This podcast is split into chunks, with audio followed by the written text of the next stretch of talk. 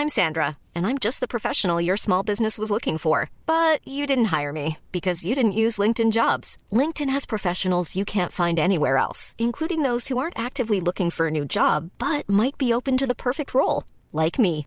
In a given month, over 70% of LinkedIn users don't visit other leading job sites. So if you're not looking on LinkedIn, you'll miss out on great candidates like Sandra. Start hiring professionals like a professional. Post your free job on linkedin.com/people today. Euh, tu veux bien te représenter pour les personnes qui nous rejoignent D'ailleurs, bienvenue dans le chat, posez vos questions, on est là, on vous écoute, on vous lit, on répondra en direct.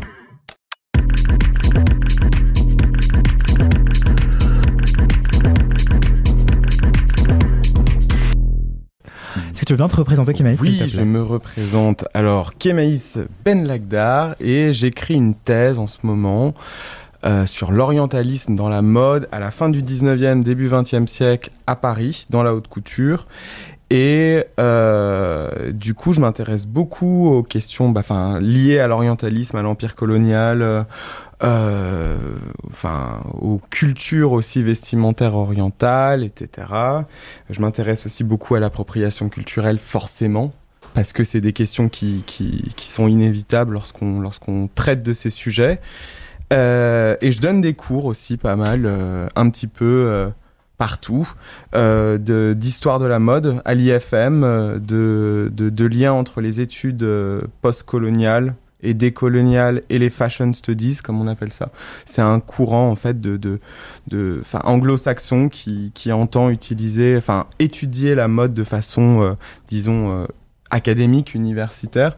Voilà, donc ça arrive tardivement en France, mais ça arrive de plus en plus. Et, euh, et j'essaye de voir en fait comment on fait pour euh, essayer de, enfin, de, en fait, enfin, comment, Articuler. comment est-ce que voilà ces deux euh, champs académiques s'articulent entre eux. Voilà. D'accord. Est-ce que tu as toujours voulu euh, faire de la recherche en mode Est-ce que tu savais que ça existait avant de te lancer? Mais non. mais- non. Au début, moi, je voulais être styliste. Alors, je vais commencer. C'est c'est le moment. euh, je raconte ma life. hein. Voilà, c'est le moment Oui, c'est podcast. euh, Accrochez-vous, prenez un thé. euh. Euh, c'est alors euh, euh, à- à- juste après le lycée. En fait, moi, je voulais, enfin, je voulais travailler dans la mode. Je voulais être styliste de base, créateur de mode éventuellement. Euh, le problème, c'est que euh, lorsqu'on vient d'une famille euh, modeste et qu'on n'a pas 20 000 balles par an à, à foutre dans une école de mode, bah, faut trouver aussi une alternative. Euh, donc, du coup, en fait, euh, je me suis, j'ai pas pu faire d'école de mode. C'était pas possible. C'était, euh, voilà, enfin, bref. Donc du coup, euh, enfin fac en histoire de l'art. Et je me suis dit, à un moment, je vais forcément rebiquer avec la mode, c'est absolument sûr. Et donc du coup, euh, j'ai eu ma licence d'histoire de l'art euh, à la Sorbonne. Et dès le master 1, je me suis intéressé euh, à, la recherche en mode en gros et master 1 master 2 j'ai fait écrit deux mémoires sur Yves Saint Laurent et sur des aspects de sa création. Mm. Pour le Master 1, j'avais parlé de la, de la plumasserie, enfin, en gros l'art de la plume, parce que je faisais un stage aussi chez Le Marié, qui est le plumassier euh, Oui. de la maison Chanel, en gros. Voilà. Et les ensuite- métiers d'art, on adore. Les Il métiers me semble l'un des seuls ateliers qui existent euh, en France, il me semble, Exactement. d'atelier plumerie. Il y a Maison Verret aussi. Oui, c'est ça, oui. Je les adore. Euh, voilà. Et ensuite, euh, qu'est-ce que j'ai fait? Je voulais partir en thèse parce que ça m'intéressait vachement euh, l'orientalisme, la mode, tout ça. Enfin, voilà. Enfin, je sais pas s'il faut que je définisse ce que c'est que l'orientalisme. Bah oui, oui, bien, totalement. oui. euh, J'allais y venir. Bon alors après, je, je vous en, je vous en parle après. Et en fait, ensuite, euh, voilà, j'ai pas pu aller, à, j'ai pas pu aller à la fac. euh, Enfin, j'ai pas pu continuer directement en doctorat. J'ai fait un master à l'école du Louvre et où j'ai- je me suis intéressé à un couturier en mémoire qui s'appelle Paul Poiret, le plus grand couturier orientaliste en gros, et j'ai tiré ça euh, en, en thèse. En gros, l'orientalisme, c'est euh, une période, euh, enfin c'est un mouvement artistique, scientifique qui prend pour objet et sujet de représentation l'Orient, avec toute la problématique de ce que c'est que l'Orient, en gros. Voilà. Et, et en fait, dans la mode, on voit qu'à la fin du 19e et au début du 20e siècle, dans la haute couture, vous avez une profusion Mm. de, de, de, de- de références orientales. Euh, et que globalement, cette histoire, elle est principalement faite à la gloire des couturiers français, parisiens. Et que c'est toujours, lorsqu'on parle d'histoire de la mode, on parle toujours de. En gros, il faudrait dire l'histoire de la mode des riches de la haute couture blanche, française, même parisienne. Mm. En gros, c'est ça l'idée. Mm. Euh, et du coup, en fait, l'enjeu de ma thèse, c'est d'essayer de comprendre ce qui se passe d'un point de vue, en termes de mécanisme, en termes d'histoire, en termes de lien entre l'expansion du colonial, de, l'empire colonial, la création, le développement des musées, euh, la société qui change, etc. Voilà. En gros, globalement, c'est essayer de placer le vêtement au cœur d'une histoire culturelle et sociale parisienne, française. Voilà. Et l'orientalisme, il est hyper important là-dedans. Oui, c'est aussi quelque chose qu'on trouvait. euh, donc, tu le disais, c'est un mouvement culturel, enfin, euh, et politique du coup. Mhm. Euh, on trouve aussi beaucoup ça dans la peinture. Si vous allez au musée d'Orsay, par exemple, Oui. vous voyez beaucoup de peintures euh, orientalistes euh, au possible. Mm. Et enfin, et en quoi est-ce que ça, ça pose question aujourd'hui de revoir toute cette inspiration euh, qui est presque caricaturelle aussi de ce que Mm. pourrait être un Orient fantasmé, un Orient colonisé aussi. Euh, Qu'est-ce que ça veut dire? Euh, À quoi ça sert en fait de fantasmer cet Orient? À quoi ça servait politiquement à l'époque? Waouh. C'est trop vaste comme question en fait. Non, non, non, mais alors, mais ça servait à plein de choses. Ça servait à, euh, enfin, comment dire, euh, on est dans un dans un moment où euh, le 19e siècle, il est avide de progrès techniques, de découvertes, mais aussi en même temps de modernité. De, Mm. on est en pleine, on est en pleine, comment dire, euh, révolution industrielle, et en même temps, on a cette partie du monde qui est pas si loin que nous, et en plus qu'on commence à, à- à administrer puisqu'on s'implante dans ces pays et on les colonise. Mhm. Et donc il y a cette espèce de, de paradis perdu, de euh, euh, du euh, du euh, du bon bédouin dans le désert euh, qui vit de façon primitive. Retour à la nature. Voilà, non, c'est un- enfin, on est un petit peu dans, dans un truc comme ça. En même temps, il y a, il y a quelque chose.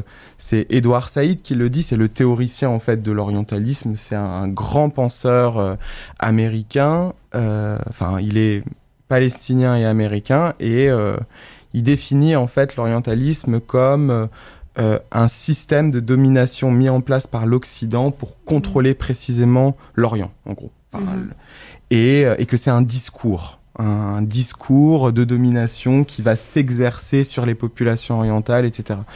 Donc pour lui, en fait, euh, bah, le fait de représenter l'Orient, le fait de l'étudier, etc., c'est un moyen de le dominer, de le, de le circonscrire. De maîtriser son image, Exactement. Mm. les représentations qu'on s'en fait aussi. Exactement. Et ça passe aussi par la mode, par le vêtement. Euh, Exactement. pourquoi est-ce qu'on a. Enfin, je sais pas comment dire, mais on cherchait pas du tout de l'exactitude aussi dans, dans la manière de refaire des vêtements orientalisés, orient, enfin, orientalistés quelque part. Je sais Mhm. même pas si je peux me permettre le néologisme, mais quand Paul Poiret s'inspire de l'Orient pour faire des vêtements, euh, il cherche pas du tout l'exactitude. C'est c'est un fantasme en fait. Bah en fait, oui et non.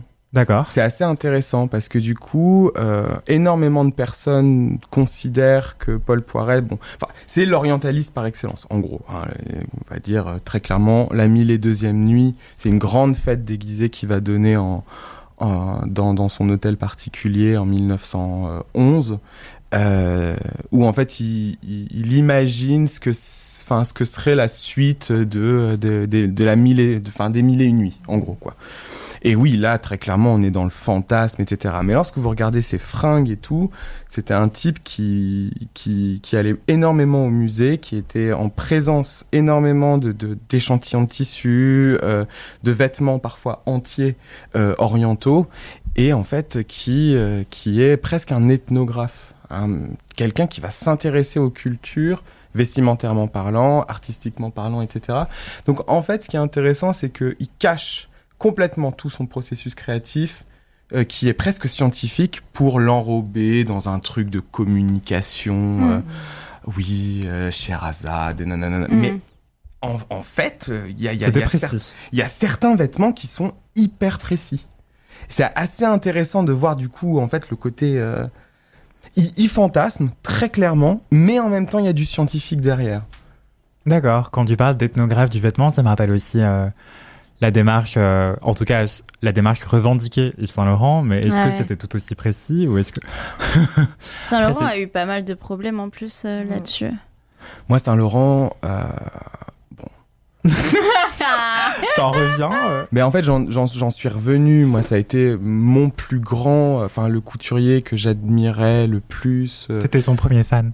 Ah, vraiment, non, mais vraiment, j'adorais, Saint-Laurent. C'est par lui que j'ai commencé euh, à m'intéresser à la mode, etc. Et en fait, rétrospectivement, quand même, il est hyper problématique en termes de représentation. Et en même temps, en fait, c'est une autre période. Et c'est une période dans laquelle on Mm. parlait pas encore d'appropriation culturelle. Et ça serait complètement anachronique de parler d'appropriation culturelle. Ouais. Après, Et en euh, fait, il y a aussi. euh, bon, ça a peut-être rien à voir avec ses collections et tout, mais le problème euh, qu'il a fait au Maroc avec les, les, les petits Marocains, etc., ça aussi, ça. En fait, Ça on s'est dit, mais le, image, le mec, il, a quoi dans sa- il avait quoi dans sa tête? Enfin, il y a ce truc de domination, comme tu parles. Et c'est pour ça que là, on a commencé vraiment à dire non, Hmm. cette personne était vraiment problématique, en fait. Hmm. Et, euh, et ce qui est normal, hein, parce que c'est impardonnable ce qu'il a fait. Euh, mais, euh, mais oui, enfin, Yves Saint Laurent a été énormément euh, euh, critiqué là-dessus. Et euh, moi, après, je peux comprendre. Bon, Saint-Laurent, en fait, c'était aussi un, un, un, un- un monsieur qui est né euh, en pleine Algérie française, qui était pro-Algérie française, donc du coup qui était assez conservateur dans Mhm. ses positions et qui a jamais supporté en fait que l'Algérie ne soit plus française. Et, euh, et d'ailleurs, ça faisait, euh, ça, ça faisait, euh, enfin. Pierre Berger, son compagnon, l'a dit à plusieurs reprises qu'il fallait surtout pas parler de ce sujet-là avec lui. Moi, je trouve qu'il se positionne euh, dans la figure du colon, quoi, qui revient, Ah qui euh, qui est dans son riad, qui est entouré de Ouais, euh, de des mille et une nuits à deux à, à deux heures en avion de chez lui et qui vit son espèce de fantaisie orientale. Parce Mhm. qu'en plus dans les années 70 il y a un néo-orientalisme qui reprend le dessus avec les hippies et tout ça. Enfin bon bref ouais. une espèce de rejet de la société de consommation et une remise au goût du jour euh, ouais des traditions orientales ancestrales. Enfin bon bref. Euh, et en fait je trouve qu'en termes de représentation il pose question Saint-Laurent lorsqu'il fait une collection euh, Bambara par exemple je sais pas si vous avez connaissez celle-là Ça me dit quelque chose. C'était à Mm. l'époque de Katusha, tout ça? c'est encore avant c'est au Encore tout début de sa collection je crois que c'est 1967 et en fait Faut il est très intéressé par l'art Bambara euh, donc euh, d'Afrique de l'Ouest Mm. Et euh, il va décider du coup de représenter voilà 1967 il décide de euh, en fait euh, de, de, de s'intéresser à cet art et donc il va en faire toute une collection ce qui est intéressant c'est que dans le shooting là ce que vous voyez au, au dé- enfin c'est c'est des mannequins blanches qui, qui, qui défilent et on est vraiment en fait sur tout mais genre mais les clichés il y a du raffia il y a des perles Ouais. il y a des il y a des euh, enfin il y a du bois, il y a. Enfin, et en fait, je me dis, c'est. Ok, ok, il, il pensait pas à mal faire, et je pense que on, il faut, il faut pas être anachronique dans cette manière, enfin, dans, dans, dans, ce, dans cette façon de voir les choses, mais il y a quand même une objectification qui est Mm. assez genre problématique, enfin, je trouve, hein. Bah, Oui. Là, particulièrement, euh, Oui. ça pose question. Je, et en fait, Saint-Laurent, il a toujours été euh, le plus grand couturier dans l'histoire de la mode française, le plus grand, et il a jamais été remis véritablement en question. euh, Ouais, il a toujours été sollicité par euh, tout ce qu'il faisait. Donc, ce qui fait que oui, la remise en question pour cette personne, euh, voilà. Et même s'il y avait quelques personnes qui disaient qu'il était problématique, euh, pour lui, c'est juste des personnes qui parlent comme ça, par jalousie ou par euh, Mm. autre. Donc, euh, Vous voyez, par exemple, aussi, il y a un truc, c'est que il est. euh, euh, il, il a participé à la mise en valeur des mannequins noirs sur les podiums. Et en même temps, il y a un truc, moi, que je. Enfin. Et Katusha, ouais, évidemment. Et puis il y a Amalia Vaireli, il y a Monia, et il y en a plein d'autres. Et il y a aussi euh, euh, Iman euh, Bowie.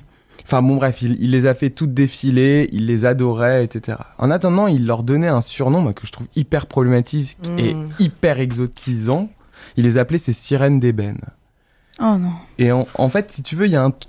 En, en fait, c'est, c'est- je pense que dans sa... Dans sa, dans sa enfin, il, il était un, extrêmement sincère dans, dans, dans son appréciation. euh, sans, sans qu'on se rende compte de tous les biais racistes qu'il y a derrière. Mm. Parce que Mm. pourquoi, en fait, forcément essentialiser une femme noire à sa couleur de peau? Est-ce que. Et, et, et en plus, d'un point de, de, Mm. de façon vachement. euh, Il y a cette forme de poétique, domination, euh, Oui, bien sûr. de donner ce surnom parce que tu es comme ça.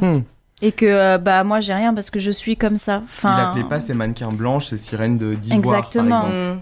Voilà. Exactement. il, avait clairement des restes. euh, En fait, il y a des biais qui me font penser qu'il faut relire sa création à l'aune d'une décolonisation, à, à de- Mhm. de- de- des imaginaires. Un truc qui soit euh, moins dans euh, la déférence de ce grand génie qui a été Yves Saint-Laurent et un petit peu plus dans la critique sans jeter le bébé avec l'eau du bain, en gros. Effectivement. Voilà, il a, il a 40 ans d'une- d'une d'une création absolument extraordinaire. Le gars a fait 82 collections haute couture, je crois, un truc comme ça Mm. presque autant de collections prêtes à porter de son vivant. Enfin, c'est énorme.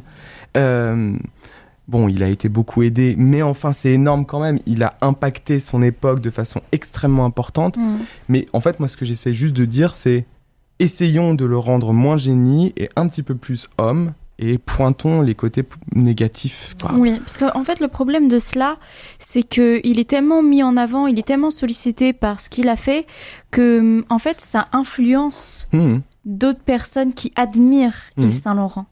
Alors que cette personne a eu des comportements problématiques, tenait des propos problématiques également, et au niveau de sa créativité, on commence à se poser des questions, à se dire mais qu'est-ce qu'il avait derrière sa tête? Alors, on peut pas dire ce ce qu'une personne a dans sa tête parce qu'on n'est pas dans la tête des gens, mais on a quand même des idées et je pense pas qu'elles soient qu'elles soient trompeuses ces idées-là, sachant que beaucoup de gens euh, ont pointé du doigt là-dessus. Et le problème, c'est qu'il y a des personnes non qui ne voient pas cela. Euh, très souvent, ces personnes-là ne sont pas touchées euh, par euh, ce qu'il a fait, hein, euh, parce que voilà, ils ne font, pas, ce sont pas des personnes racisées, ce sont pas des personnes issues de minorités, ce n'est pas leur culture, donc ils ne voient pas où est le problème. Donc il y a aussi cette ignorance là, Euh, mais il y a des personnes que même si ils ne sont pas euh, visés, ils ne sont pas touchés, qui essayent de comprendre sans, for- sans forcément se mettre, euh, enfin être comme les, les autres, mais euh, en, en comprenant qu'effectivement il y a un problème et en se mettant un peu à la place des gens. Euh, Mm. indirectement tout en, tout en disant effectivement c'était problématique. Et le problème c'est qu'aujourd'hui, Yves Saint Laurent, on en parle toujours aujourd'hui dans les cours euh, de mode, etc., euh, comme une légende, comme quelqu'un de extraordinaire. Et euh, son influence dans la mode, elle est toujours là actuellement, alors que c'était une personne qui avait beaucoup de choses problématiques quand même. Après, l'idée, c'est pas de le call out. Oui. L'idée, Mhm. c'est d'être. De toute façon, En fait, mort. Enfin, en- Non, mais enfin, cancel. Non, mais- Boycott. ou, ou oui, ou de le cancel ou quoi que ce soit. En fait, c'est simplement de le restituer dans toute ça. son humanité et dans Mm. toute sa complexité. Mm. bien sûr. C'est ça. Et justement, euh, pour euh, en revenir à ton parcours, donc euh, je disais, euh, Saint Laurent est mort, il est mort en 2008, si, euh, et il avait raccroché les ciseaux en 2002, il avait cessé de faire la haute couture euh, dans sa propre maison. euh. et, euh, et voilà, mais toi, est-ce que c'est des discours, euh, Kémaïs, que tu peux tenir? Est-ce que c'est des enseignements aussi que tu peux donner euh, à tes Mm. étudiants en mode? Ou est-ce que c'est trop tôt? Comment est-ce que c'est accueilli dans les écoles Non, de vouloir en plus. décoloniser la mode? De plus en plus, et je suis très très très très content. C'est Ah, vraiment cool C'est bien. Parce que parce que j'ai l'impression en fait que c'est des sujets qui qui sont tellement euh, euh, perturbants. Bah, tu, tu l'as très très bien exprimé, que ça te pose question, etc. Que en Mm. fait j'ai l'impression que euh, les étudiants ils ont envie en fait de sortir de la mêlée, de se poser autour d'une table et de dire ok très bien, on va parler calmement de ce sujet. Les réseaux sociaux c'est impossible, de parler Impossible calmement. parler. ouais. Et en plus de ça, ce qui m'énerve, c'est que, oui, comme tu disais aussi, c'est des gens qui comprennent rien du tout, mais Mm. qui ont forcément un avis à donner et qui le donnent. Et, euh, et en fait, qui passent complètement à côté de, du, du point. En gros, pour moi, l'appropriation culturelle, si on peut en reparler, c'est. euh, si vous voulez, on est euh, sur un, un, une- un système de mode occidental qui est euh, complètement hégémonique, qui fait la pluie et le beau temps. Aujourd'hui, lorsqu'on parle des, des Fashion Week, on les appelle les Big Four, ça veut dire les quatre grosses, en gros euh, Londres, New York, Milan, Paris. Euh, dans le monde entier, vous avez une cinquantaine de Fashion Week. Ouais. personne n'en parle, parle, et ouais. qui sont tout aussi intéressantes. Exactement. Euh, la Fashion Week, c'est ce que je dis à mes étudiants, la Fashion Week de Shanghai, elle est hyper pointue sur le e-commerce. La Fashion Week de Dakar, c'est l'une des plus grosses. Ah, Il y en a une aussi à Lagos qui est hyper grosse sur le, le continent africain et qui est une sorte de hub de toute la nouvelle génération africaine. Mm. On commence sur Vogue Runway à voir de plus en plus celle de Copenhague, qui est genre à la pointe du sustainable. Et enfin voilà, vous voyez, en fait, on est vraiment centré sur un espèce de d'hypercentre euh, autour de quatre capitales et euh, ces couturiers qui se sont en fait euh, octroyé le monopole de euh, l'histoire de la Mm. mode.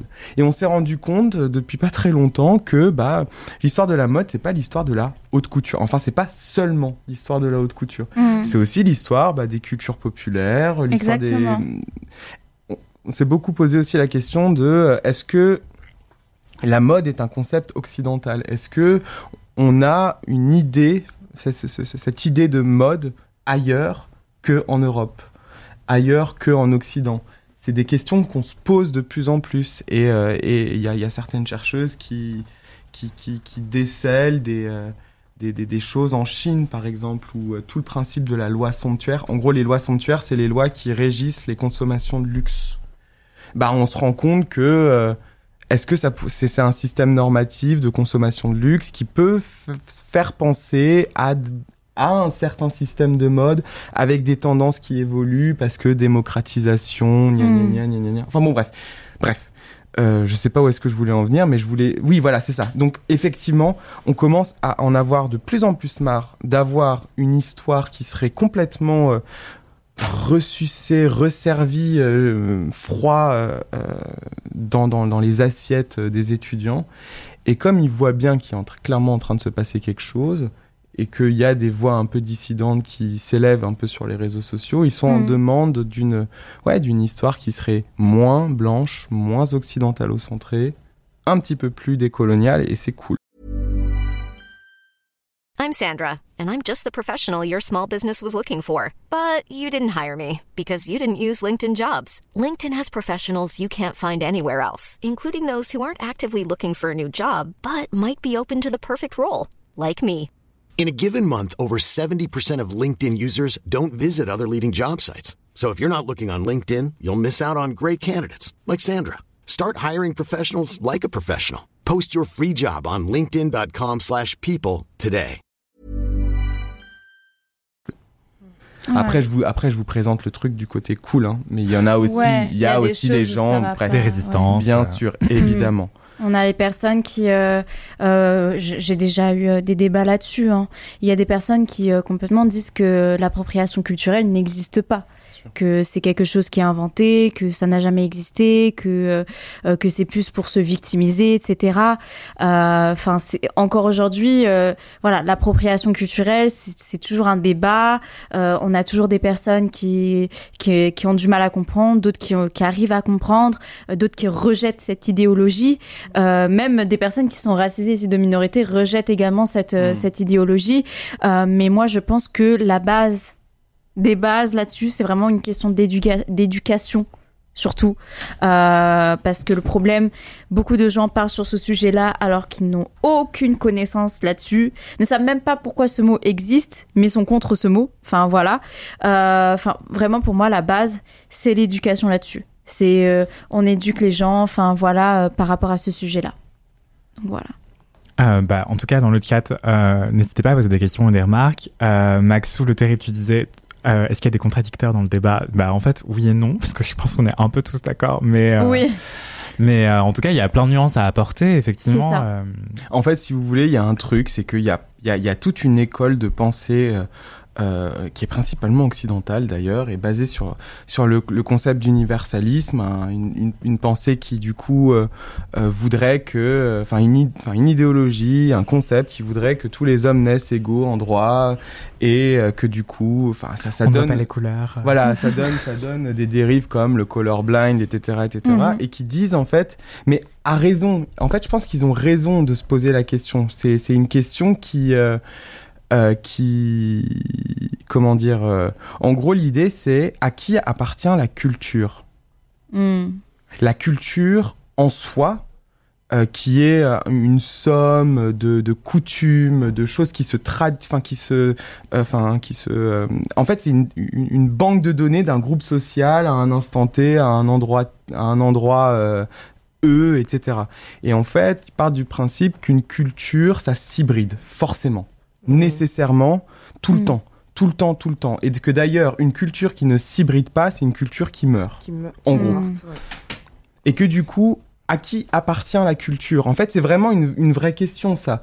Le seul problème, c'est que, donc, ces gens-là partent du principe que l'appropriation culturelle n'a pas lieu d'être, enfin, du moins, le débat d'appropriation culturelle n'a pas lieu d'être, puisqu'en fait, eh ben, c'est un sujet, enfin, c'est un mécanisme d'interculturalité ancestrale. En gros, ça veut dire Mm. que forcément, toutes les cultures s'approprient, enfin, s'approprient les unes les, les autres, en ouais. gros, pour euh, bah du coup et pour survivre et en fait et ben c'est ok et c'est beau et c'est tout aussi légitime d'approprier enfin le résultat de l'appropriation est tout aussi légitime que le résultat de base etc etc bref et en fait si vous voulez ce qui se passe c'est que euh, bah, avec les études postcoloniales, avec le black feminism, avec, euh, avec euh, l'émergence de voix qui, qui vont vraiment penser à, euh, comment dire, remettre en question un petit peu les questions de, colonialisme, l'empire colonial, d'un point de vue un peu rétrospectif, on va voir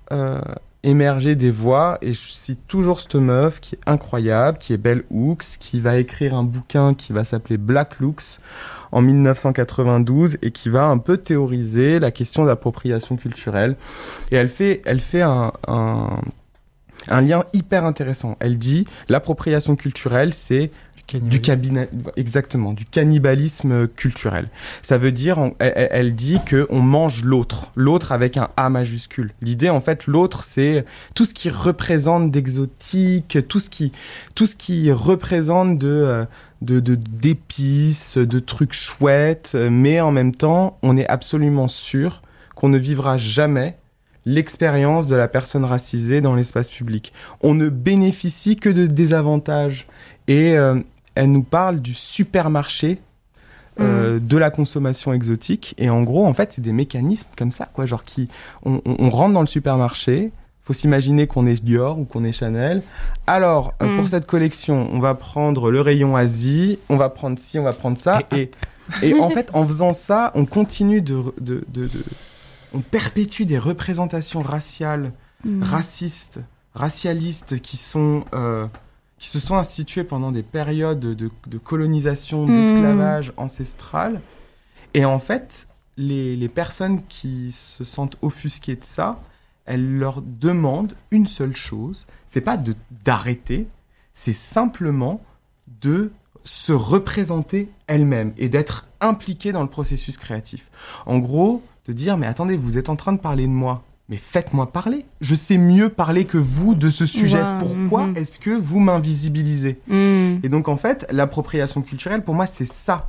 C'est symptomatique d'un- d'un d'un moment où les cultures minorisées veulent prendre la parole Exactement. et veulent euh, essayer de challenger les représentations Mm. dans, un, dans, un, dans une culture globalisée, en gros. Qu'est-ce que ça t'inspire euh, C'est hyper Fatou intéressant. Ouais. Ouais. Euh, Il y a aussi un enjeu de, enfin financier, j'y reviens, c'est que c'est euh, c'est pour ça que peut-être que le terme d'appropriation culturelle est imprécis et qu'on devrait parler d'expropriation ou de spoliation euh, Mhm. culturelle, je sais pas, mais c'est euh, oui l'enjeu du crédit et à qui profite le crime, c'est c'est euh, c'est aussi pour ça que c'est important justement de valoriser d'où viennent les savoir-faire et de permettre aux artisans originels par exemple de, de le faire eux-mêmes en fait euh, le savoir-faire qui serait impliqué dans une collection euh, Et là, qui y a- reprendrait du Kente ou j'en sais rien. Et tu vois, je trouve qu'il y a une limite aussi à ça, parce que par exemple, enfin l'exemple de la collection croisière Dior euh, à Marrakech, on en parle beaucoup de celle-là, elle a fait beaucoup parler. Euh, je me rappelle plus c'était quelle année, c'était euh, 2020 Non, 2019 je crois. Ça... On va 2020, retrouver- 2020, croisière 2020, c'est ça. Mm. Et en fait, donc l'idée, c'est une collection croisière euh, basée donc enfin présenté à Marrakech et donc qui vient célébrer Avec wax. euh, voilà vient célébrer les cultures Mmh, africaines etc et donc on est dans une espèce d'hybridation entre euh, des tissus africains euh, des des cultures africaines et l'ADN Dior dans le cadre d'une collection hyper capitaliste puisque c'est une collection euh, euh, Ouais. Croisière. croisière. Croisière, ouais. La collection croisière, petit point vocabulaire, du coup, c'est celle qui est la plus longtemps vendue dans les boutiques, euh, qui est ni le printemps-été ni l'automne-hiver, mais euh, la croisière qui est entre les deux, euh, historiquement pour les clientes richissimes qui partaient en croisière et qui avaient besoin de vêtements euh, en dehors des saisons euh, d'où elles venaient. Exactement. Et donc, en fait, ils sont hyper bons dans, dans toute leur, dans, dans toute leur euh, campagne de pub, euh, dans toute leur communication sur les réseaux, etc. Qui créditent euh, les Exactement, et ils n'ont eu de cesse de créditer les artisans et de dire et de les collab. mettre en valeur et de montrer à quel point ils sont euh, présents dans le processus créatif, etc. Mais en attendant, c'est un one shot. On n'a plus jamais revu de wax euh, dans les collections Dior. C'était simplement. C'était simple. Oui, mais en fait, c'est juste pour Tout ce qui montrer est question que financier, en fait. en fait, finalement, c'est est-ce que est-ce que ça sert Est-ce que c'est vraiment enfin créditer, c'est chouette. J'ai même envie de dire c'est la base. oui. Ce- serait même en fait, on, on devrait même pas se réjouir qu'ils les créditent. Mm. Moi, ce qui m'énerve, c'est plus l'impression de euh, de en fait de- On est venu, on a mangé, on est reparti. exactement. Ouais, c'est ça. On On, est se parti. sert en mode, Voilà. c'est ça y est, on Mais part. en même temps, on va C'était faire une collab. on fait du on fait du washing parce que on a préféré euh, le, euh, le le le enfin le wax africain plutôt que le euh, de, de, de néerlandais euh, Vilsco Euh, et donc du coup c'est cool parce que euh, bon voilà enfin on a fait notre BA on les a bien aidés ces petits noirs c'était chouette euh, ils ont ils C'est ont clairement ça. ils ont profité de notre non mais en fait ils ont profité euh, ils ont profité de, de, de, de la force de frappe médiatique de Dior mais en fait in fine c'est fini Enfin, après c'est fini Mm. on les entend plus On parler les entend plus parler, on n'entend plus parler de ces artisans, enfin, plus rien. c'est c'est ce que je dis à mes étudiants aussi pour le. Par exemple, euh, il y a une collection euh, que j'ai trouvée hyper problématique, euh, croisière de Chanel, Ah. qui a eu lieu à Cuba, Coco Cuba. Ah oui. Coco Cuba, euh, donc euh, sur euh, l'Amérique latine, sur Cuba, sur tout le, sur tout, euh, la- enfin c'est vraiment une esthétisation de, de- du latino et de la latina, mais un petit peu chic, tu vois, qui porte des panamas et euh, voilà. Ouais. pour faire, pour ce faire, ils ont pendant 15 minutes privatisé l'un des axes les plus importants de Cuba. Et en fait, et donc du coup, ils sont arrivés à, avec leur Boeing, leur charter. euh, tout, tout le monde de la mode s'est déplacé à Cuba pour un quart d'heure, pour un quart d'heure de show. Ils ont fait une after party et ils sont rentrés. Et en fait, la question que je, me, que, que je leur pose, c'est est-ce que un créateur cubain aurait pu faire la même chose sur les Champs-Élysées? Et clairement non, il aurait pas pu faire la même chose. Ouais. Il y a cette idée en fait d'unilatéralité qui est assez insupportable puisqu'en fait, eh ben, clairement, à qui profite le crime Bah, in fine, c'est euh, aux groupes de luxe énormes qui Mm. profitent de leur puissance financière pour représenter ce qu'ils veulent. De, de la gare aussi, d'eux-mêmes et de la gare. Euh, effectivement, donc c'était la collection Chanel euh, Resort 2017. Euh, c'est euh, c'est aussi une espèce de consanguinité énorme du luxe en Mhm. fait euh, qui est très fran- français d'ailleurs Euh, les principaux groupes de luxe euh, les plus puissants à travers le monde sont tous les deux français c'est LVMH et Mhm. Kering Euh, et en fait ça a aussi un lien avec la presse parce que c'est des annonceurs euh, hyper importants dans les magazines de mode du coup les magazines de mode ne peuvent pas avoir ce genre de Mhm. point de vue critique sur ces collections et ces événements. Et encore, ça commence à poindre. euh, je sais pas si vous avez vu passer euh, le défilé. D'ailleurs, on aurait pu en parler ici, là, maintenant que j'y pense. Le défilé euh, Saint-Laurent homme, Ah oui. euh, tout récent, récent, Ah, euh. L'homme.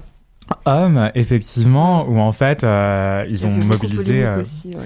Ouais, ça a fait une grosse polémique, euh, justement parce qu'ils ont, tout comme Chanel à l'époque, c'était pré-Covid, Chanel à la rigueur, je pense que les gens s'en rendaient un peu moins compte, mais euh, mais ça devait déjà poser question en fait. Euh, C'est aussi pour ça que les collections croisières c'est important, c'est une démonstration de force, de puissance, euh, de financière et, et politique et sociale, puisque pouvoir mobiliser euh, tout plein d'acteurs, de clientes richissimes et aussi de la presse et aussi des influenceurs pour un défilé qui dure 15 minutes, c'est euh, dire qu'on a de la thune et Mm. dire qu'on est influent et dire que, que tout va bien dans la on maison. fait quoi. tout ce qu'on veut, Mm. où Voilà. on veut. C'est aussi euh, et maintenant ça pose question euh, pour des questions écologiques, mais Ouais. aussi euh, sanitaires parce qu'on est encore en pandémie. Hein, euh, et là, je viens de vous mettre dans le chat le lien vers le défilé euh, Saint-Laurent qui a défilé dans un désert au Maroc.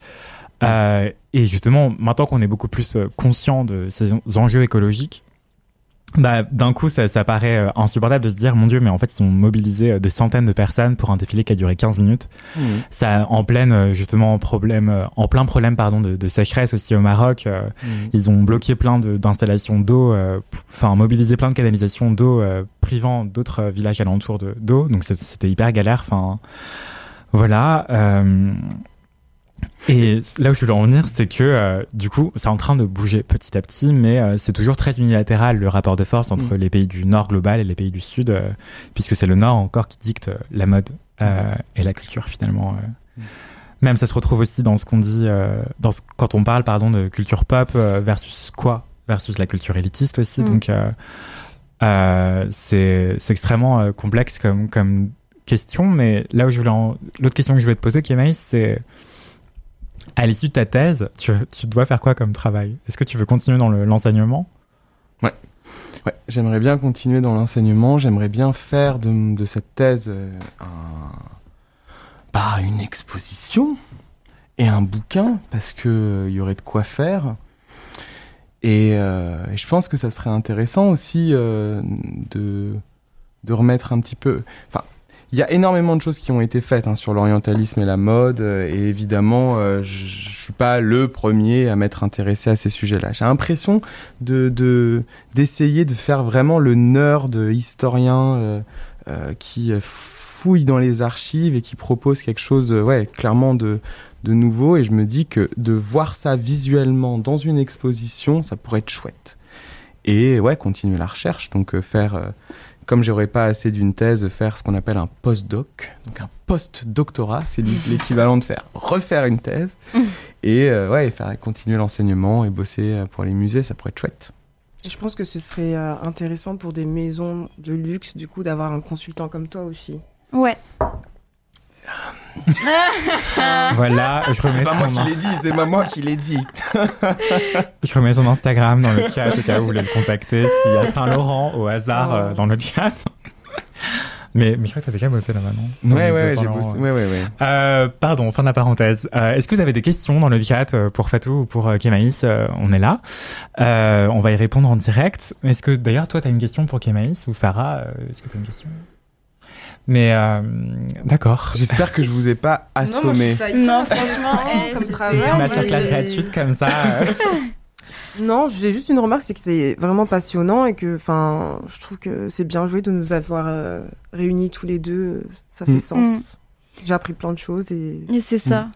En plus, c'est surtout euh, des sujets qui sont importants, euh, où on a eu d'autres invités auparavant, et c'est vrai qu'il était important euh, dans l'émission d'avoir euh, d'autres points de vue sur au, au- au niveau des invités. Et en plus, on parle d'un sujet qui est, qui est quand même assez important, qui nous touche tous, et qui touche tout le monde, en fait, clairement. Et moi, je trouvais que c'est important qu'on puisse euh, aussi euh, instruire les gens Mm. en parlant de notre expérience et de notre ressenti. Donc euh, moi je suis contente. Est-ce que tu aurais un conseil à donner ou une leçon tirée de ta thèse, qui est pas encore terminée, du coup tu soutiens l'année prochaine Euh, Qu'est-ce que tu dirais à quelqu'un qui veut se lancer dans des fashion studies aujourd'hui en France? Waouh, bah qu'il y a énormément de choses à faire et qu'il faut faire et qu'il faut occuper l'espace universitaire, que c'est un que la mode elle a été jugée beaucoup trop euh, longtemps futile, pas digne d'intérêt académique et euh, et que ça commence à changer et qu'il y a clairement une brèche et qu'il faut s'engouffrer. Je lui dirais aussi euh, de surtout ne pas s'engouffrer dans cette brèche sans un quelconque financement. Parce que c'est un calvaire d'écrire une thèse sans financement. décidément, vous avez compris. je Non, pense mais c'est, que- c'est, c'est-à-dire qu'en fait, on, de la thune dans la mode. non, mais on y va la, la fleur au fusil et en fait, on se rend compte que, bah, un travail de, de, de, thèse, c'est beaucoup de résilience, c'est beaucoup, beaucoup de. Là, je suis en PF, enfin, je suis, je suis en burn-out d'écriture. Enfin, c'est compliqué de sortir 500 pages d'un coup, quoi. Euh, mais mais mais euh, mais je le fais et en fait eh ben il faut taffer à côté et tout ça et c'est quand même vachement plus confortable lorsque il y a des sous. Donc ne vous lancez pas sans avoir de contrat doctoral, euh, de contrat cifre, ils appellent ça cifre, c'est-à-dire euh, avec une uni avec une entreprise. Faites ça. Ça se développe de plus en plus, mais ouais.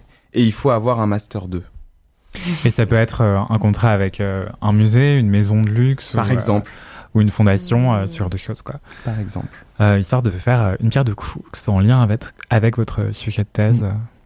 Mm. D'ailleurs, toi, est-ce que tu aurais, Fatou, un conseil à donner à des gens qui voudraient se lancer dans la mode en tant que côté création La tunasse bah, C'est un petit peu le même conseil, hein, de, je dirais de, de s'entourer, euh, d'essayer de. Je sais qu'au début c'est difficile de, de, se faire une équipe tout de suite parce que, enfin, quand euh, c'est quelque chose qui vient de ta tête à toi, euh, comment tu vas t'entourer d'inconnus qui vont.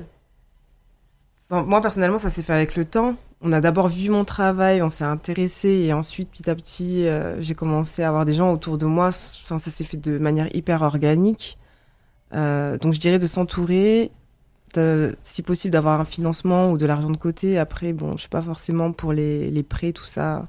Mmh. C'est pas trop ma philosophie, on va dire, mais euh, c'est quand même plus confortable et, euh, et voilà. Après, c'est euh, de, de rester authentique, quoi. Ok. L'authenticité, ça va être le mot de la fin, je pense.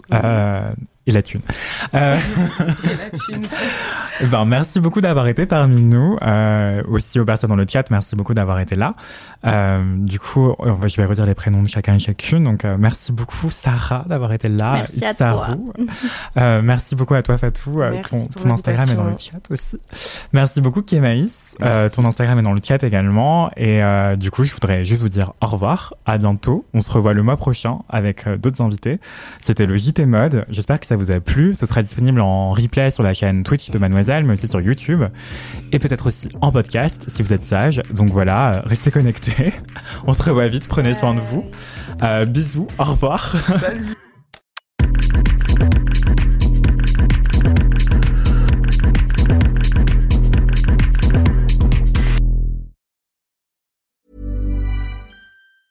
Hi, I'm Daniel, founder of Pretty Litter. Did you know cats tend to hide symptoms of sickness and pain? I learned this the hard way after losing my cat, Gingy. So I created Pretty Litter, a health monitoring litter that helps detect early signs of illness by changing colors, saving you money and potentially your cat's life. Pretty Litter is veterinarian developed, and it's the easiest way to keep tabs on your fur baby's health right at home. Go to prettylitter.com and use code ACAST for 20% off your first order and a free cat toy. Terms and conditions apply. See site for details.